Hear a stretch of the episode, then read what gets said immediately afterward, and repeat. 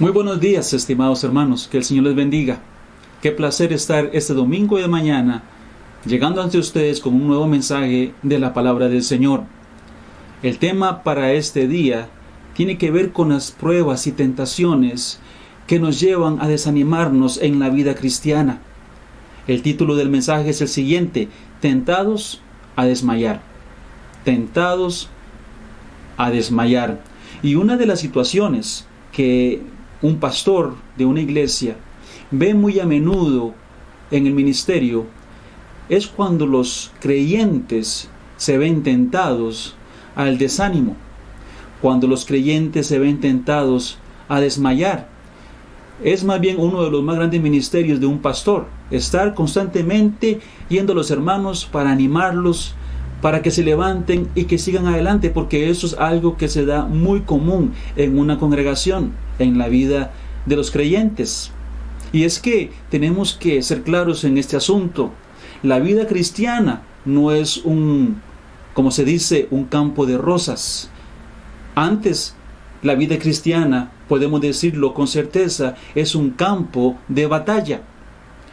La palabra de Dios a menudo nos habla a nosotros los creyentes como soldados que somos de Cristo y nos anima a la lucha, nos anima a la batalla, nos habla de una armadura que debemos colocarnos para poder vivir la vida cristiana, porque eso es la vida cristiana.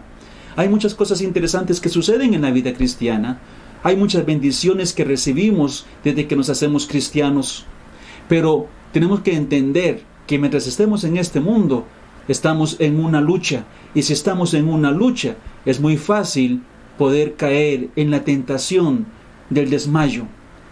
ser tentados a decir, ya no quiero seguir más. Hasta aquí llegué. Y ya no sigo más adelante en la carrera que tengo por delante. Aquí me quedo y ya no puedo más. Si este es el caso en su vida en esta mañana, Espero que usted ponga especial atención a lo que yo quiero decirle hoy y lo que vamos a ver nosotros a través de la palabra de Dios acerca del asunto de desmayar. Vamos a ver el significado de desmayar. Veamos qué es lo que significa esta palabra. Según el diccionario, desmayar significa lo siguiente, llegar a tal punto de cansancio que ya no se quiere seguir adelante. Eso significa la palabra desmayar, pero tiene más significado. Dice, significa también llegar a desanimarse, esto es, a perder el ánimo. Y también significa perder el valor, perder las fuerzas, perder las esperanzas. Y cuando una persona llega a ese punto, es porque ha desmayado, ya no hay fuerzas, ya no hay esperanza, ya no hay valor, solo reina el desánimo. La persona se sienta ahí donde está y ya no quiere moverse más, ya no quiere luchar más. Y nosotros como creyentes tenemos que tener cuidado de no desmayar. Un creyente puede perfectamente caer en esa terrible situación del desánimo, perder el deseo de seguir sirviendo y de seguir corriendo la carrera, como decía hace unos momentos. Por eso es que la Biblia nos amonesta en cuanto al cuidado del desmayo. Yo quiero que abra su Biblia, por favor, allí conmigo en el libro de Hebreos, el capítulo 12. Hebreos capítulo 12, el versículo 3 dice, Considerad a aquel que sufrió tal contradicción de pecadores contra sí mismo, para que vuestro ánimo no se canse hasta desmayar. Aquí hay un versículo que nos da una amonestación. Nos habla de considerar a Cristo, los sufrimientos de Cristo, el padecimiento de Cristo y los logros de Cristo, con tal de que el ánimo que usted y yo tenemos no se canse. Usted está animado, pero no se canse. Mantenga el ánimo constante, no, no se canse hasta llegar al punto más cansancio, más cansancio, más cansancio, hasta que llega el desmayo. Y eso es lo que la Biblia nos dice, no lleguemos a ese punto, que no lleguemos al desmayo como hijos de Dios. Ahora, la pregunta sería, ¿cómo puede un creyente llegar al punto del desmayo? Y podríamos hablar de varias cosas. Déjenme hablar de las tres principales luchas que tiene el creyente que lo pueden llevar al desánimo si no se cuida. Son luchas que tenemos que ganar y que podemos ganar en el poder del Señor. pero que podrían llevarnos al desánimo si no lo hacemos correctamente. Lo primero que tenemos que ver es que usted y yo vivimos la vida cristiana en una carne que es inclinada al pecado. Yo soy un creyente en Cristo y usted quizás sea un creyente en Cristo, usted que me escucha esta mañana. Pero usted tiene que entender que usted vive su vida cristiana en un cuerpo de carne y un cuerpo inclinado al pecado. Y este cuerpo inclinado al pecado siempre va a ir en contra de los deseos del Espíritu que nació nuevo en nosotros y que tiene un deseo de servir a Dios. La carne va a ir siempre en contra del nuevo espíritu nacido del hombre en el nuevo nacimiento. Ahora, entendamos esto, cuando una persona nace de nuevo, cuando una persona nace en Cristo Jesús, en su ser se opera un cambio tremendo. Hay una nueva vida y nuevos deseos afloran en nuestro ser. Por ejemplo, yo puedo decirle a usted que cuando uno se convierte a Jesucristo, nace en una persona, en uno, el deseo de alabar a Dios, por ejemplo, un deseo que antes no se tenía. Se sabía uno de Dios, oía de Dios, quizá iba uno a la iglesia, eh, escuchaba un poquillo y, medio mencionaba los coritos, si se sabía algunos, pero cuando usted se convierte, nace un deseo desde adentro, no de cantar y no solamente de asistir a un, a un culto, cantar por cantar, pero un deseo de alabanza genuina. Ya usted canta dedicándole su voz, sus palabras, el cántico al Dios de los cielos, tratando de complacerlo y adorarlo. Hay un deseo de alabar a Dios, de cantarle a Dios, de servirle, un deseo que antes no teníamos cuando no, cuando no éramos cristianos, porque ya viene una nueva naturaleza en nosotros con nuevos deseos, una nueva vida, un cambio completo. Ahora, también el deseo de hablar de Cristo, que quizá antes tampoco lo teníamos, pero ahora con los familiares y con los amigos y con las personas hablamos de Cristo, mencionamos a Cristo y ponemos siempre a Cristo delante de nuestros deseos, de nuestros negocios, de nuestros planes. Siempre estamos pensando en qué es lo que Cristo quiere, porque esos deseos antes no los teníamos, pero vienen cuando usted nace de nuevo. Deseo de hablar, el deseo de hacerle bien al prójimo, que quizá antes no lo teníamos. Pero ahora pensamos más en el prójimo, de cómo ayudarle, cómo perdonar al que me ofendió, cómo ayudar al que está en necesidad. Hablando de los hermanos de la fe, también nace un deseo de estar con ellos, de compartir con ellos, de adorar con ellos, de congregarse con ellos y participar de los planes y de los programas de la iglesia, etcétera, etcétera. Con razón es que con toda la razón es que Pablo escribe en el libro de 2 de Corintios, 2 Corintios 5, 17, las siguientes palabras, de modo que si alguno está en Cristo, nueva criatura es, las cosas viejas pasaron, he aquí todas son hechas nuevas. Nueva criatura. De verdad que cuando uno se convierte a Cristo, usted dice, yo soy una nueva persona. Por eso es que nosotros podemos entonces ver historias interesantísimas como la de Leonuco en el libro de Hechos capítulo 8. Un hombre que estaba afligido porque leía un pasaje de la escritura y no podía entenderlo. Pasaje en Isaías.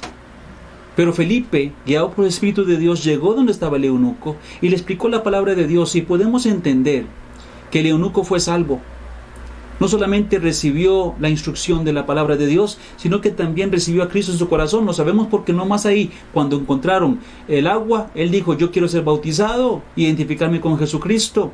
Y luego Felipe es quitado, ¿verdad? Una vez que salen del agua del bautismo, Felipe es quitado por el Espíritu de Dios. Y la Biblia nos dice claramente que de ahí en adelante el eunuco siguió gozoso su camino. Yo podría decir, siguió gozoso por el resto de su vida porque había encontrado la fuente del gozo que es Cristo Jesús. Y también por eso podemos tener pasajes como también el de Saqueo en Lucas 19. Eso nos habla de Saqueo, versículos 5 al 8, donde se nos dice que Saqueo eh, recibió a Cristo en su casa, porque Cristo dijo, cupo ir a su casa, y él abrió las puertas de su casa y dijo, sí, Cristo, ven a mi casa. Pero no solamente a su casa, sino también que le invitó al corazón. Eso lo entendemos porque una vez que Cristo eh, estuvo ahí, llega un, momento en que Saqueo dice y se pone de pie diciendo, eh, bueno Cristo, déjeme hacer cambios en mi vida. Y esos cambios solo se realizan cuando Cristo transforma la vida de alguien. Y él dijo, voy a dar la mitad de mis bienes a los pobres. Antes era un hombre que solo pensaba en él, pensaba en él, en lo material y el resto no importa, solo yo y mi riqueza, pero ahora con Cristo en el corazón quiero pensar en los pobres y darle a los pobres y también tengo deudas con personas y voy a darles, voy a cumplir mis deudas, inclusive voy a dar más de lo que yo eh, les debo a estas personas. Y esto es porque hubo un cambio. Esto lo hace el nuevo nacimiento. Y eso es precioso. Y usted lo ha experimentado si usted es cristiano, al igual que yo también lo he experimentado. Pero aún así, con todos estos fabulosos cambios en nuestro ser, pronto nos damos cuenta como cristianos que la lucha apenas está empezando. Porque hay un viejo hombre, así se llama esa carne, ese deseo carnal de nuestro cuerpo. Es llamado viejo hombre en las escrituras.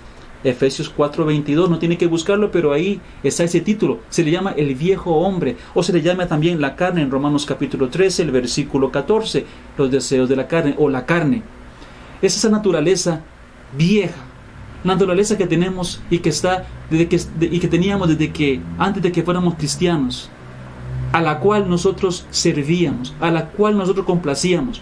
Ahora somos cristianos y queremos complacer el Espíritu y los deseos de Dios y la voluntad de Dios. Pero la carne no quiere. La carne quiere levantarse y quiere satisfacer sus deseos pecaminosos y, y arranca una lucha terrible. Una lucha que en la Biblia nos dice en el libro de Gálatas, busque Gálatas, usted está ahí conmigo en esta mañana con su Biblia a la par suya, busque Gálatas 5.16.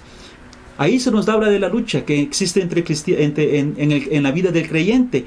Digo pues andar en el espíritu y no satisfagáis los deseos de la carne, porque el deseo de la carne es contra el espíritu y el del espíritu contra la carne. Estos se oponen entre sí para que no hagáis lo que quisierais. Entonces no podemos hacer lo que queremos, porque hay una oposición. Pero sí sabemos que tenemos que agradar a Dios sobre todas las cosas. Entonces queremos servir al Espíritu y la carne se opone.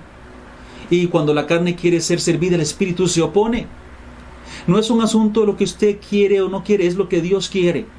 Dios quiere que sirvamos a Él. Y nosotros, ahora que tenemos la nueva naturaleza de Dios en nosotros, tenemos que entender que somos siervos de Dios y debemos servirlo a Él. No la carne, sino el Espíritu. Y esta lucha se va a definir a través de aquel, ya sea la carne o el nuevo hombre, que usted alimente más. Aquel que yo alimente más. Ahí se define quién es el que va a vencer. Si usted provee para los deseos de la carne, la carne va a tomar control de su vida y va a esclavizarlo. Pero si usted alimenta el nuevo hombre, la nueva criatura, por medio de la escritura, por medio de la oración, por medio de la alabanza, por medio del servicio, por medio de congregarse, por medio de mantener un buen testimonio, por medio de testificar y muchas cosas más. Y usted alimenta su espíritu, usted va a lograr dominar los deseos de la carne. Pablo nos dice en Romanos 13, 14, no proveáis para los deseos de la carne. Los deseos aparecen. Los deseos de la carne aparecen son muy fuertes. Pero la Biblia dice, no le provea. Está pidiéndole, pero no le provea. Y, la petición puede ser muy fuerte, pero no le provea. Déjelo morir, déjelo morir de hambre. Alimente el espíritu, pero no alimente la carne.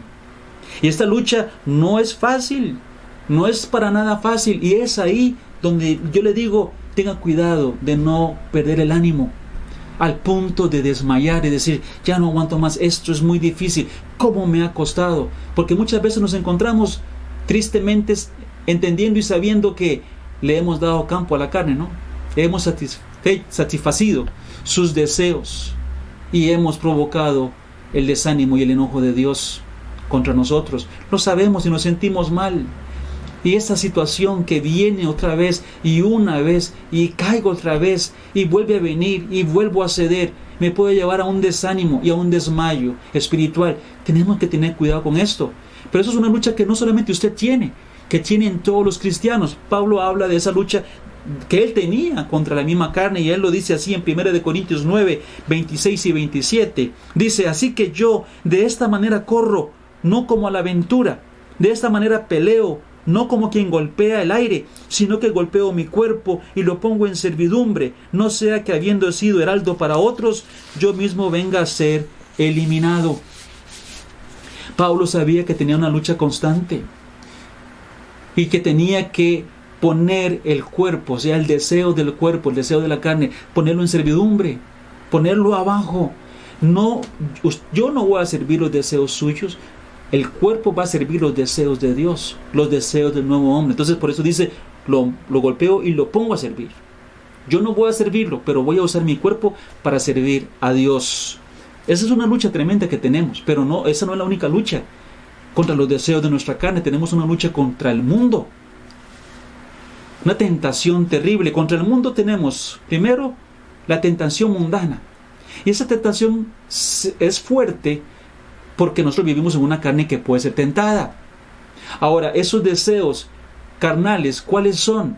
Aquí mismo en Gálatas 5 que usted tiene ya abierto ahí, por favor lea conmigo eh, los versículos, el versículo 19. El versículo 19 dice, y manifiestas son las obras de la carne, que son adulterio, fornicación, inmundicia, lascivia, idolatría, hechicerías, enemistades, pleitos, celos, iras, contiendas disensiones, herejías, envidias, homicidios, borracheras, orgías y cosas semejantes a esta. Bueno, aquí hay una lista de, de obras de la carne, de los deseos de la carne. le digo una cosa, cualquier cosa de esta lista que usted quiere satisfacer, que el hombre quiere satisfacer, el mundo le va a dar puerta abierta para que lo satisfaga.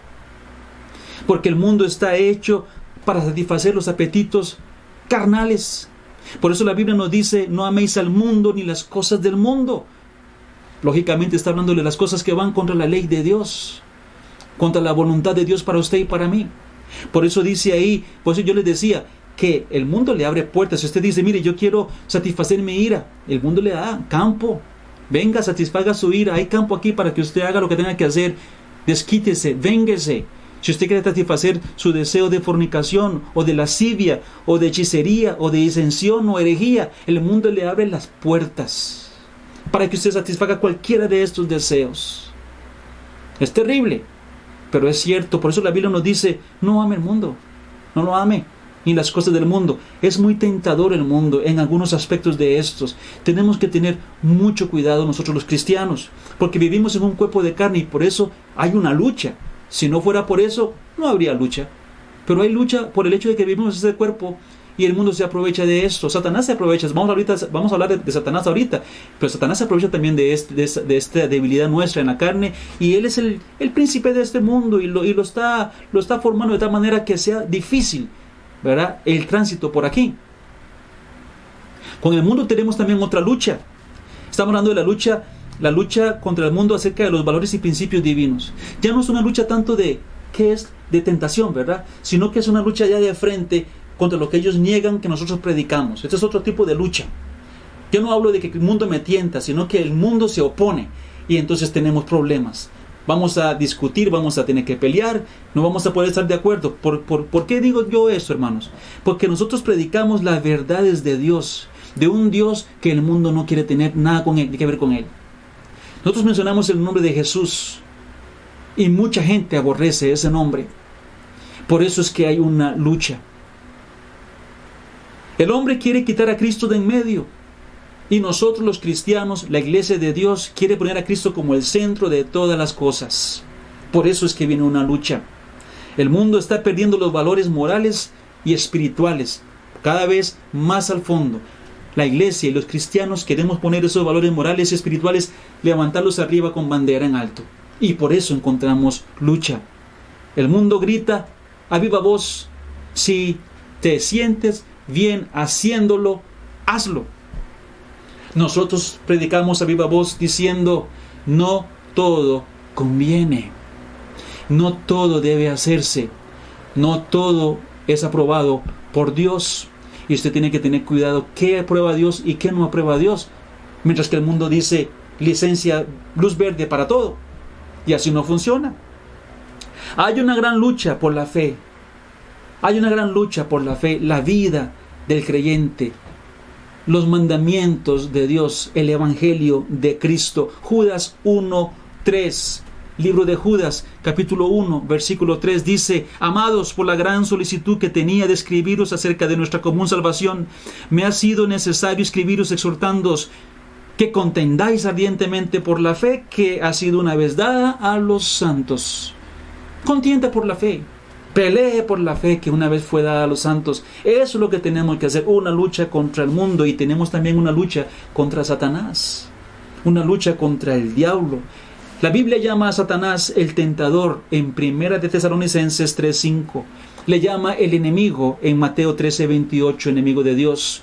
Y también se le cataloga como el, el león rugiente en Primera de Pedro 5:8, además de otros títulos que tiene el Satanás. Tiene otros títulos más. Cada título habla acerca de su personalidad y de cómo él trabaja. Tentador, enemigo y león rugiente. La lucha contra Satanás y el ejército del mal la podemos ver en Efesios 6, 11 y 13. Efesios, yo tenía ahí Efesios, busque el capítulo 6, y usted conoce ese texto, pero vamos a leerlo. Efesios 6, versículo 11, 12 y 13. Dice así, vestidos de toda la armadura de Dios para que podáis estar firmes contra las acechanzas del diablo, porque no tenemos lucha contra sangre y carne, sino contra principados, contra potestades, contra los gobernadores de las tinieblas de este siglo, contra huestes espirituales de maldad en las regiones celestes. Por tanto, tomad toda la armadura de Dios para que podáis resistir el día malo y habiendo acabado todo, estar firmes. Dice la Biblia, las acechanzas del diablo. Y no tenemos lucha contra sangre y carne, sino contra huestes espirituales de maldad que viven en las regiones celestes. Pues ahí está claramente lo que es la lucha del creyente contra, las, contra el ejército del mal. Satanás es la cabeza de ese ejército. Y entonces eh, es una lucha que tenemos los creyentes, una lucha contra, contra la carne, una lucha contra el mundo y una lucha contra Satanás. Satanás es el príncipe de este mundo y ha convertido este mundo en que usted y yo vivimos en un campo de luchas, en un campo de pruebas, en un campo de tentaciones. Por eso la Biblia dice, no se, no se quieran quedar en este mundo. Ustedes son extranjeros y peregrinos y van hacia otra patria, una patria diferente. Pero mientras pasamos por este camino vamos a tener lucha terrible contra los enemigos de Dios y de la iglesia. Satanás conoce además nuestras debilidades conoce la suya, conoce la mía. Y Él va a atacarnos por el lado más débil nuestro. Por eso, si usted sabe que hay algo, algo con lo que usted batalla más a menudo, que es su, su punto débil, es que esto es lo que a mí me, me hace caer más fácilmente, eso tenemos que trabajarlo, ponerlo delante de Dios, luchar con ese asunto, eh, eh, afirmarnos en esas áreas pues Satanás conoce esa, esa, parte débil y por ahí va a venir. Y entonces, si sabemos que por ahí viene, fortalezcamos esas áreas para poder tener victoria en el día de la lucha. La lucha contra Satanás y sus huestes no son una vez al mes o una vez cada tres meses, son constantes, son diarias, son todo el tiempo. Por eso tenemos que tener cuidado de no desmayar, porque es una lucha y una guerra constante. Y hay mucha gente que ha dicho, ya no más, ya no aguanto más tiene que tener cuidado del por qué usted ha llegado a ese punto de desmayo. Ahorita vamos a ver, a ver un pasaje que nos puede animar y entender cómo evitar el desmayo. Pero cuando usted llega al punto de decir, ya no, ya no puedo más, usted tiene que tener cuidado porque en algo usted aflojó, en algún punto de su vida usted dejó algo de hacer y usted por eso se encuentra ahorita aquí. Pero la, desde que iniciamos la vida cristiana, Dios nos ha dicho, es necesario que a través de muchas tribulaciones entremos en el reino de Dios.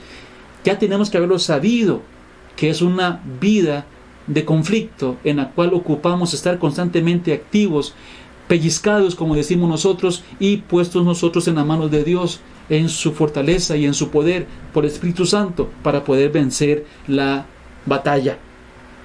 Tenemos en la Biblia también algunos hombres de Dios que se desanimaron.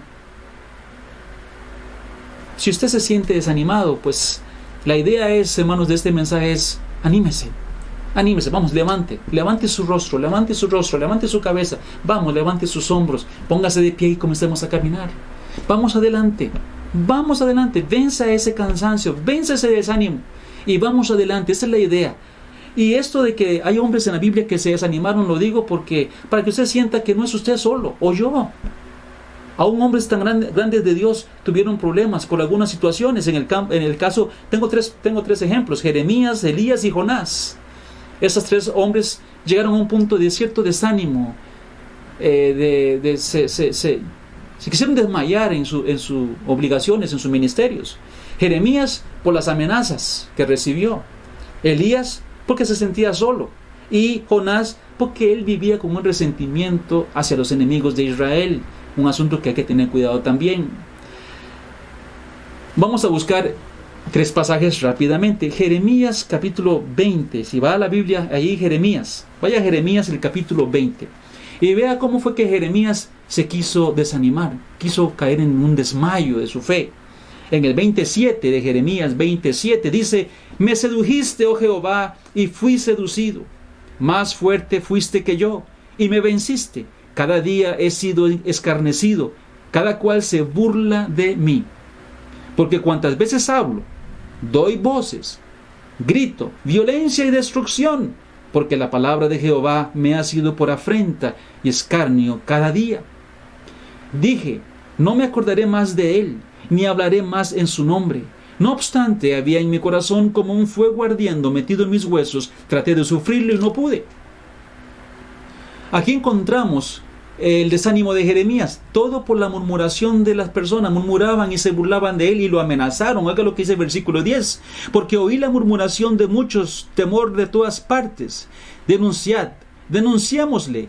Todos mis, en, todos mis amigos miraban si claudicaría. Quizá se engañará, decían, y prevaleceremos contra él y tomaremos de él nuestra venganza. Entonces, está hablando de que hay gente que hasta quiere desquitarse conmigo. Han hablado de vengarse. En algún pasaje de, Jeremías dice que le querían quitar también la lengua. Vamos a cortar su lengua si deja de hablar. Si no deja de hablar como, como habla. Y esas amenazas eh, hicieron que Jeremías se sintiera desanimado. Y puede que usted también esté recibiendo amenazas. Amenazas de parte de familia, de amigos, del trabajo, eh, le amenazan a usted por, por que usted es cristiano, por lo que usted predica y usted se desanima. Jeremías quiso desanimarse, pero dice que había algo, algo dentro de mí, un fuego. Yo no pude, yo no pude dejar de, cumplir mi deber, porque Dios le fortaleció desde lo más adentro y encendió un fuego en él que le siguió, le ayudó a seguir adelante. Y eso es lo que usted y yo pedimos, Señor, ponga un fuego en mí porque me siento tan frío, tan decaído. Tiemblo, Señor, y calienta mi ser y calienta mi espíritu con el fuego celestial para poder yo levantarme y seguir adelante. Elías el problema de Elías fue que se sintió solo. Y en el libro de Primero de Reyes, Primero de Reyes, leo para usted el, capítulo 19, el versículo 2. Primero de Reyes 19, 2 dice así. Entonces envió Jezabel a Elías un mensajero diciendo, así me hagan los dioses y aún me añadan, si mañana a estas horas yo no he puesto tu persona como la de uno de ellos. Es una, amenaza de muerte. Voy a matar a, Elías como él mató a los, a los profetas falsos, es lo que quiere decir. Y viendo pues el peligro se levantó y se fue para salvar su vida, y vino a Berseba, que estaba en Judá, y dejó allí a su criado. Y él se fue por el desierto un día de camino, y vino y se sentó debajo de un enebro, y deseando morirse, dijo, basta ya, oh Jehová, quítame la vida, pues no soy yo mejor que mis padres. Pero ahí no termina. Él más adelante dice así, ah, Dice y en el versículo 9, y allí se metió en una cueva donde pasó la noche y vino a él palabra de Jehová, el cual le dijo, ¿qué haces aquí, Elías? Él respondió, he sentido un vivo celo por Jehová, Dios de los ejércitos, porque los hijos de Israel han dejado tu pacto, han derribado tus altares y han matado a espada a tus profetas, y solo yo he quedado y buscan y me buscan para quitarme la vida. Habían amenazas también de muerte para Elías, pero él decía, eh, Feria, yo soy el único que queda, Señor, y soy el único y me buscan para matar, entonces he huido, estoy desanimado. Entendemos que Dios le animó, Dios lo confortó y le dijo, Elías vuelve, todavía hay más hombres que no van a favor de Baal, hay muchas rodillas que están a favor mío y necesito que vayas y los animes y los guíes. Y Elías se animó y volvió y siguió el ministerio. En el caso de Jonás que mencioné, Jonás lo que tenía era un resentimiento. Eh, fue enviado a predicarle a los ninevitas y ellos eran enemigos de, Israel. Ellos que pasaban siempre causando problemas a Israel. Y entonces lo que eh, Jonás esperaba de Dios para ellos era un juicio. no misericordia. Y pues Dios aún, lo usó, aún con ese sentimiento del profeta, Dios dijo, yo creo que usted vaya les predique que va a haber un juicio si no se arrepienten. Y Jonás terminó eh, muy deprimido. Y en el libro de Jonás, vamos a buscar el libro de Jonás un momentito, eh, para poder leer este pasaje, Jonás capítulo, si tiene, busca Jonás ahí capítulo 4 el versículo 1 y 2 dice, pero Jonás se, apesadumbró en extremo y se enojó y oró a Jehová y dijo, ahora, oh Jehová, ¿no es esto lo que yo decía estando aún en mi tierra? Por eso me apresuré a huir a Tarsis, porque sabía que sabía yo que tú eres un Dios clemente y piadoso, tardo en enojarte y de grande misericordia, y que te arrepientes del mal. ¿Y por qué, Señor, Dice Jonás, te ruego, ¿por qué no me quitas la vida? Porque mejor es la muerte que la vida. Para mí, es lo que dice él. Entonces, tenemos a un hombre aquí que se desanima, que no quería predicar, porque dice, yo sé, yo sé que Dios nos va a perdonar, va a perdonar a esos eh, enemigos de Israel. Dios es muy misericordioso. La idea es que Jonás tenía un gran resentimiento y eso lo estaba llevando al desánimo en la obra de Dios. Nosotros tenemos que revisar nuestro corazón a ver cómo está. Revise su corazón. Si no hay algo de esto en el suyo, en el mío, que nos puede guiar al desánimo. ¿Qué hablo yo? Están las amenazas. Hay amenazas que nos desaniman. Tal vez no las amenazas de las personas, pero las amenazas del tiempo en que estamos viviendo. Por ejemplo, estamos viviendo un tiempo en que nos sentimos como amenazados, ¿no? ¿Qué va a pasar? ¿Qué está pasando? Y de feria hay tanta palabrería que aparece en Facebook y en, y en las demás páginas y en las televisoras y en, y en donde la gente opina, la gente dice y la gente habla y usted lee y usted termina pensando, ¿qué está pasando? Sentimos como una amenaza en el ambiente, una amenaza, ¿qué va a pasar mañana? El virus sigue siendo la amenaza, pero ya agregaron otros asuntos terribles en la vida y por eso quizá usted se está desanimando. Usted dice, qué desastre, qué desaliento, qué terrible, qué tristeza y va para el suelo. No se desanime, no se desanime. Sigamos adelante cumpliendo nuestro ministerio o tal vez sea que se sienta solo, soledad, eh, como, como, como Elías. Si es que siento que solo nosotros somos y no hay nadie más, somos muy poquitos, solo yo quedo.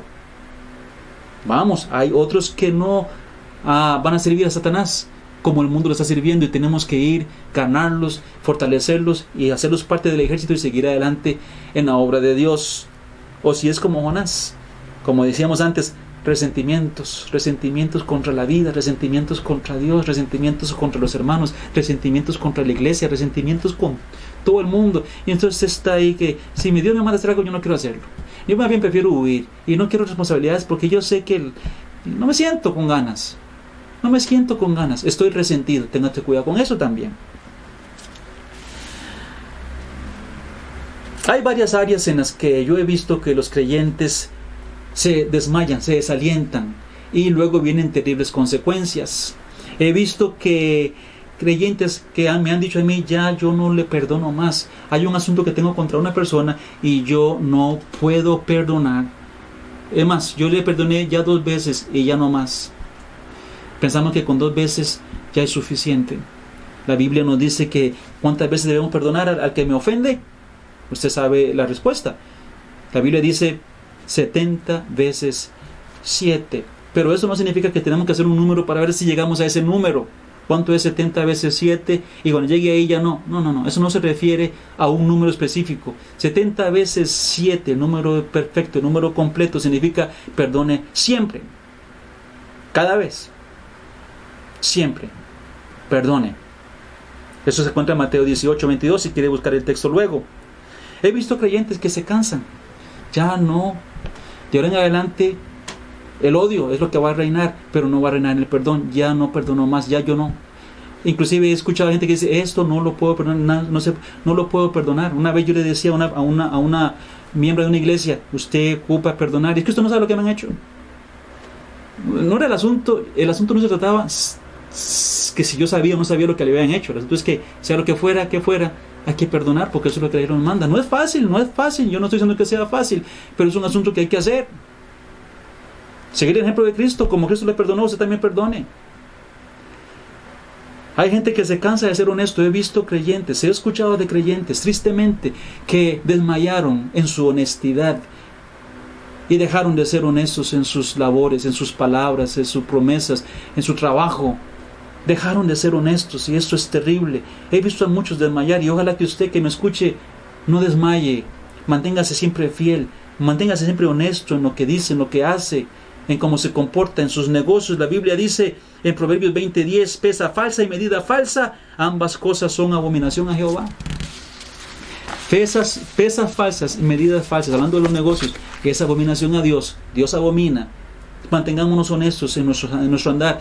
La situación del mundo hoy puede provocarnos a querer ser y poner pesas, falsas en, nuestros, en nuestras palabras, en nuestros negocios, en lo que hacemos, para tratar de ganar algo más ahora que está tan difícil la situación. Manténgase fiel porque el que le suple a usted es Dios. Y Dios ha prometido suplirle. No se afane porque ha de comer, que ha de vestir. Mire las aves, yo las alimento. Usted también le voy a alimentar porque usted vale más que las aves. Mire las flores como lo has visto. Yo voy a vestirlo a usted porque usted vale más que las flores. Es la promesa de Dios. Busque primeramente el reino de Dios, haga la voluntad de Dios, cumpla con Dios primero y Dios añade el resto. Es lo que la Biblia dice. He visto personas tentadas a desmayar en las responsabilidades con, con sus hijos. Eso es algo que es terrible hoy. Si usted está viendo lo que está sucediendo en el mundo, Estoy convencido de que toda esta generación que se ha levantado ahí en Estados Unidos con todas las revueltas que están haciendo, destruyendo comercio, destruyendo casas, destruyendo carros, destruyendo monumentos, destruyendo edificios. Todo eso es el fruto de una generación que no fue disciplinada y que no fue educada. Porque así no se hacen las cosas. Pero ese es el resultado de este problema. Los padres se cansaron y desmayaron y le dieron la autoridad a los hijos cuando la autoridad es de los padres. Como lo he dicho una y otra vez cuando he predicado en otras ocasiones, en la Biblia no encuentro ningún versículo donde diga a los padres que obedezcan a los hijos. Pero sí hay versículos que dicen que los hijos deben obedecer a los padres y que los padres deben instruir a los hijos, no los hijos a los padres.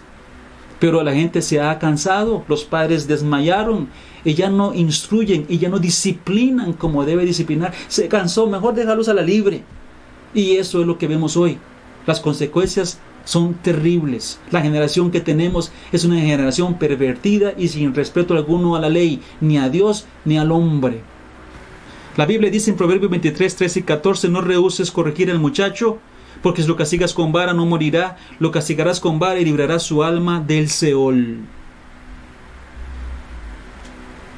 No podemos cansarnos de hacer nuestro trabajo con nuestros hijos. Tenemos que aconsejarlos, tenemos que tomar poco en ellos, tenemos que darles disciplina para que sean, lleguen a ser los ciudadanos que este, este país y que este mundo necesita. Ciudadanos correctos, con temor de Dios. También he visto a muchos cristianos ser tentados a desmayar a la hora de mantener sus estándares morales. Cristiano que me escucha, no desmaye en sus principios y estándares morales. Hay una lucha personal con esto. Tengo que tener cuidado con la forma en que yo hablo. Tengo que tener cuidado con la forma en que yo me dirijo a una persona. El vecino. ¿Cómo me dirijo yo a una mujer? O una mujer cómo se dirige a un varón. Tengo que tener cuidado de cuáles son mis pasatiempos, en qué me divierto yo, qué contienen mis pasatiempos, qué contienen mis programas de televisión, qué contiene la música, qué, quiénes son los amigos que yo tengo en, el, internet o, en Facebook, me están siendo de bendición o no. Es un asunto que tenemos que tener cuidado porque no podemos desmayar en nuestros estándares morales. ¿Cómo, cómo, cómo es mi vestimenta? ¿Cómo es mi vestimenta? ¿Cómo es, cómo es mi vida? ¿Cómo, cómo, ¿Cómo camino yo? ¿Cómo me comporto? Tengo que tener cuidado y no desmayar, tentados a desmayar en mantener nuestros estándares morales.